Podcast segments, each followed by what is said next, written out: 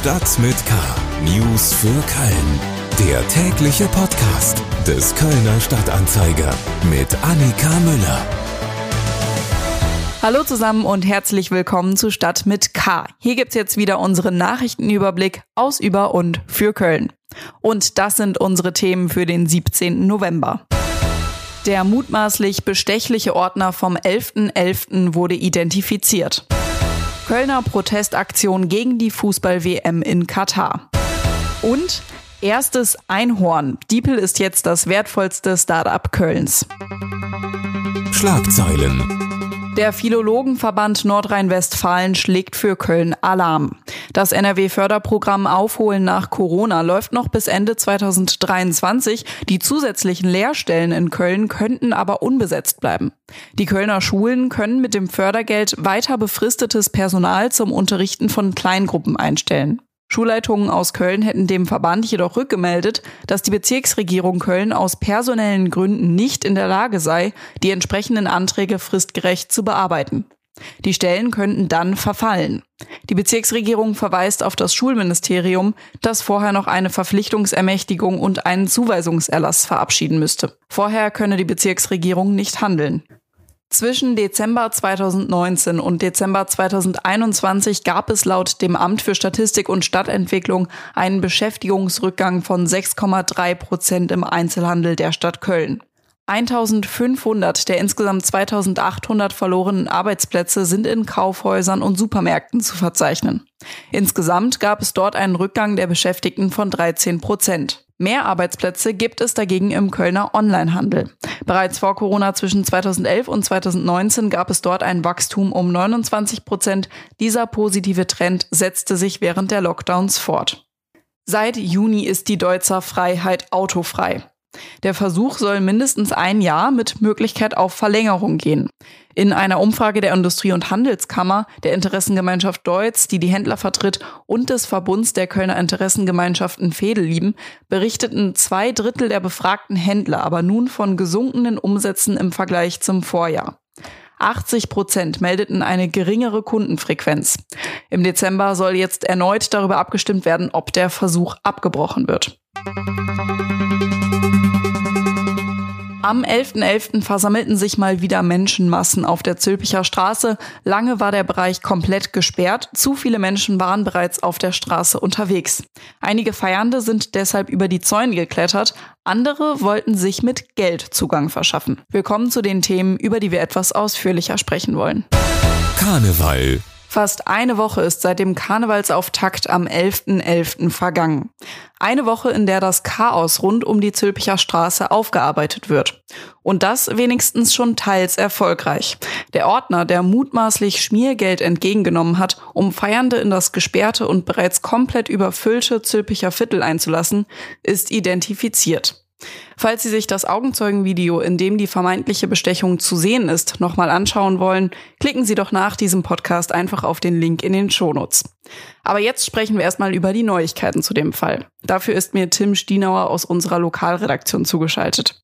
Tim, der Ordner wurde von der Polizei identifiziert. Was droht ihm denn jetzt? Ja, erstmal muss die Polizei ihm die Tat auch sicher nachweisen. Es muss also klar sein, dass es tatsächlich der Mann auf dem Video ist und dass er auch tatsächlich Geld genommen hat, um Feiernde ins Zülpicher Viertel zu lassen. Auf dem Video zumindest äh, sieht alles danach aus. Wir reden hier dann über den Vorwurf der Bestechlichkeit, ähm, da der Mann hoheitliche Aufgaben im Auftrag der Stadtverwaltung hier übernommen hat an den Absperrungen, ist er einer Amtsperson gleichzustellen. Und sollte sich das äh, bestätigen, dann äh, droht ihm Gefängnisstrafe oder eine Geldstrafe. Das hängt dann unter anderem davon ab, wie derjenige sich selbst zu diesen Vorwürfen einlässt oder ob er zum Beispiel auch schon vorbestraft ist. Dann könnte die Strafe am Ende etwas härter ausfallen. Auf einem Video ist ja auch zu sehen, wie er vor seinen Kollegen das Geld zählt. Die wussten also scheinbar auch irgendwie davon Bescheid. Wird auch gegen Sie vorgegangen? Im Augenblick gibt es nur dieses eine Strafverfahren gegen diesen einen Mann. Ähm, der muss jetzt erstmal vernommen werden. Möglicherweise ergeben sich dann aus ähm, der Vernehmung oder auch aus weiteren Zeugenaussagen noch weitere Hinweise auf mehrere Beteiligte oder Mitwisser. Dann kann das Verfahren natürlich jederzeit auch gegen andere Personen ausgeweitet werden. ähm, auch gegen solche, die eventuell Beihilfe geleistet haben könnten, indem sie dem äh, den Rücken freigehalten haben oder irgendwie mitkassiert haben. Die Ermittlungen könnten sich da also durchaus noch ausweiten. Handelt es sich denn hier um einen Einzelfall oder zeigt sich vielleicht ein größeres Problem, das es am 11.11. .11. am Züricher Viertel gab? Also ich habe gestern mit einem 27-jährigen Kölner gesprochen, der von einem ähnlichen Schmiergeldvorfall in einer Absperrung an der Dasselstraße berichtet hat. Auch da hätte ein Ordner in diesem einen Fall zumindest 10 Euro genommen, um vier Leute ins Zülpicher Viertel zu lassen. Ähm, das ist im Moment alles noch ein bisschen schwierig abzuschätzen, wie groß das Ausmaß tatsächlich war. Die Stadt hat Strafanzeige gegen den Verdächtigen gegen, äh, von der Engelbertstraße gestellt, über den wir eben sprachen. Auch die Sicherheitsfirma, bei der der Mann angestellt ist, hat rechtliche Schritte angekündigt. Der Geschäftsführer dieser Firma spricht, sollten sich die Vorwürfe als wahr herausstellen, von menschlichem und charakterlichem Versagen des eigenen Mitarbeiters. Dieser Ordner habe soweit bisher ersichtlich, sowohl gegen die Dienstanweisungen als auch gegen jegliche Maßstäbe der Firmenpolitik und Ethik verstoßen. Und dafür hat sich der Geschäftsführer schon jetzt entschuldigt und versichert, dass man bei der Aufklärung helfen werde. Du hast jetzt schon gesagt, was die Sicherheitsfirma dazu sagt und auch, dass die Stadt Anzeige erhoben hat. Aber hat die Stadt schon irgendwas anderes gesagt, welche Konsequenzen man vielleicht auch fürs nächste Jahr daraus ziehen sollte? Nee, hat sie noch nicht. Das ist ähm, auch, denke ich, noch zu früh.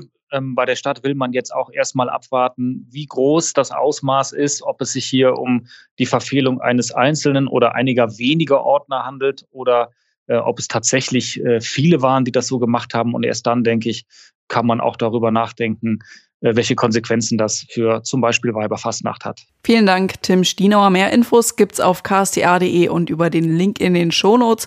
Und da können Sie, wie gesagt, auch nochmal das Augenzeugenvideo sehen, wo man die vermeintliche Bestechung genau sehen kann. Sport. Die Fußball-Weltmeisterschaft der Männer rückt immer näher. Am Sonntag trifft der Gastgeber Katar im Eröffnungsspiel auf Ecuador. Es ist eine WM ungleich jeder vorherigen. Statt Bier gibt es Glühwein und im Gastgeberland gibt's keins von beidem. Aber sind wir ehrlich, das ist nun wirklich der kleinste aller Punkte, über die man bei dieser WM diskutieren kann. Aufgrund massiver Menschenrechtsverletzungen in Katar verlangen viele einen Boykott dieser WM. Auch einige Kölner Kneipen weigern sich, die Spiele zu zeigen. Also ich muss sagen, die Grundidee, die hatten wir schon vor ein paar Jahren, als die Entscheidung von der FIFA war, dass äh, das in Katar laufen sollte. Schon damals haben wir gesagt, ey, Katar kann doch nicht sein, was soll denn der Scheiß? Das wollen wir nicht. So, und als das näher rückte, dann haben wir halt, äh, gab es ja auch mehrere Initiativen, auch im Internet und sowas, diesen Hashtag Boykott Katar, haben uns erkundigt, haben uns Infomaterial bestellt und haben dann gesagt, okay, also hier werden wir auf keinen Fall das zeigen. Kein Spiel. Ja. Rolf Peter ist Mitarbeiter in der Kölner Kneipe Lotta, die auch mit Broschüren und Aufklebern über die Gründe für den Boykott aufklären will. Einer dieser Gründe für einen Boykott ist für viele auch, dass in Katar Homosexualität unter Strafe steht. Das erzählt zum Beispiel Michael Rosenbaum, Mitgeschäftsführer der Brauerei zur Malzmühle. Wir sind einfach ein Unternehmen. Wir haben 27 Nationen bei uns beschäftigt. Wir haben ganz viele Mitarbeiter, die auch der queeren Gruppe angehören, Schwule, Lesben, die bei uns arbeiten schon immer. Und dann haben wir gesagt, die würden ja in Katar verhaftet werden. Und das können wir nicht, das finden wir einfach nicht gut. Und nicht nur die Kneipen lehnen sich gegen diese WM auf. Studierende der Deutschen Sporthochschule Köln haben eine Petition gestartet. Ehrlicherweise ist es die kontroverseste WM aller Zeiten und ich als Ex-Fußballer muss sagen, ähm, die Grenze ist erreicht. Bei der, bei der Initiative Haltung zeigen geht es ums darum, eben die laute Studentenstimme zu sein und klare Forderungen zu stellen an entsprechende Institutionen wie der Sporthochschule Köln, wie den DFB, Innenministerium, aber auch Außenministerium, dass in Zukunft verbindliche Richtlinien auch für solche Großveranstaltungen gelten. Und dementsprechend ähm, haben wir eine Petition gestartet, die inzwischen ähm, die größte Petition dahingehend in Deutschland ist. Und ähm, da wollen wir natürlich so viele Unterschriften wie möglich sammeln. Auch auf der Straße sind die Proteste sichtbar. Am Heumarkt haben Aktivistinnen und Aktivisten einer Künstlerinitiative eine Werbetafel gekapert und dort ein Plakat platziert, das einen satirischen Zeitungsartikel zeigt, ein frei erfundenes Interview mit Uli Hoeneß. Dieses Interview spielt auf seine Aussage an, er hätte in Katar nichts Illegales beobachten können. Mittlerweile ist das Plakat wieder entfernt worden, aber es wird wohl nicht die letzte Protestaktion gegen die WM in Köln gewesen sein. Wirtschaft. Köln hat sein erstes Einhorn. Und nein, wir driften jetzt weder in die Fantasiewelt noch in die Welt der Karnevalskostüme ab, sogar ganz im Gegenteil. Wir sprechen über Zahlen.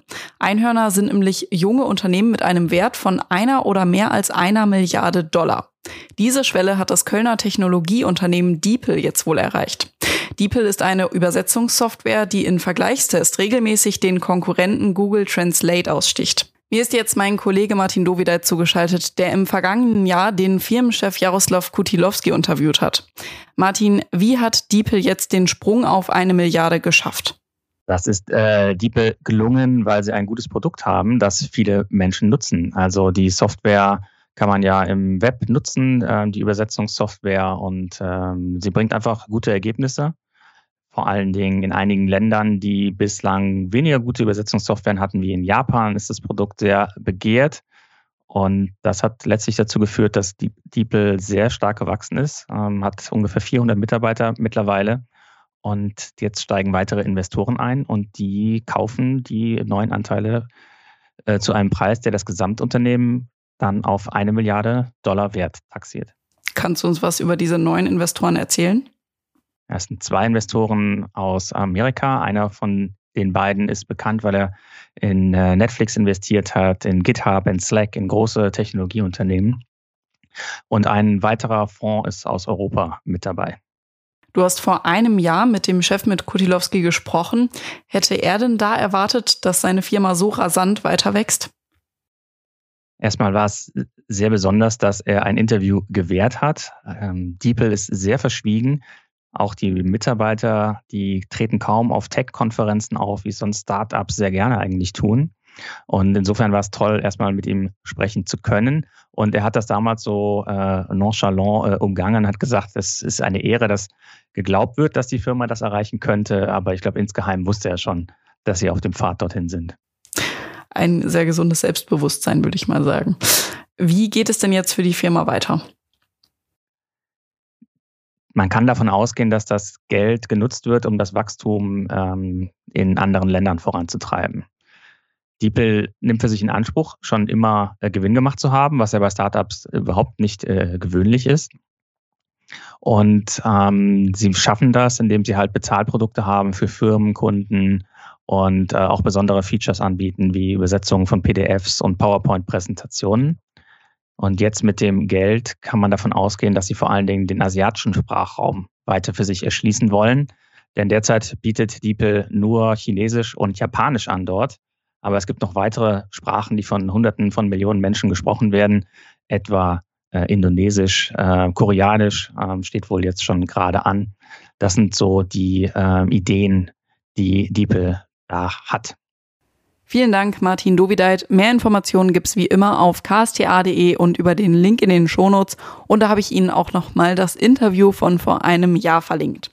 Und damit sind wir jetzt auch schon wieder am Ende von Stadt mit K angekommen. Mein Name ist Annika Müller. Morgen begrüßt Sie mein Kollege Helmut Frankenberg und wir hören uns dann kommende Woche wieder. Bis dahin.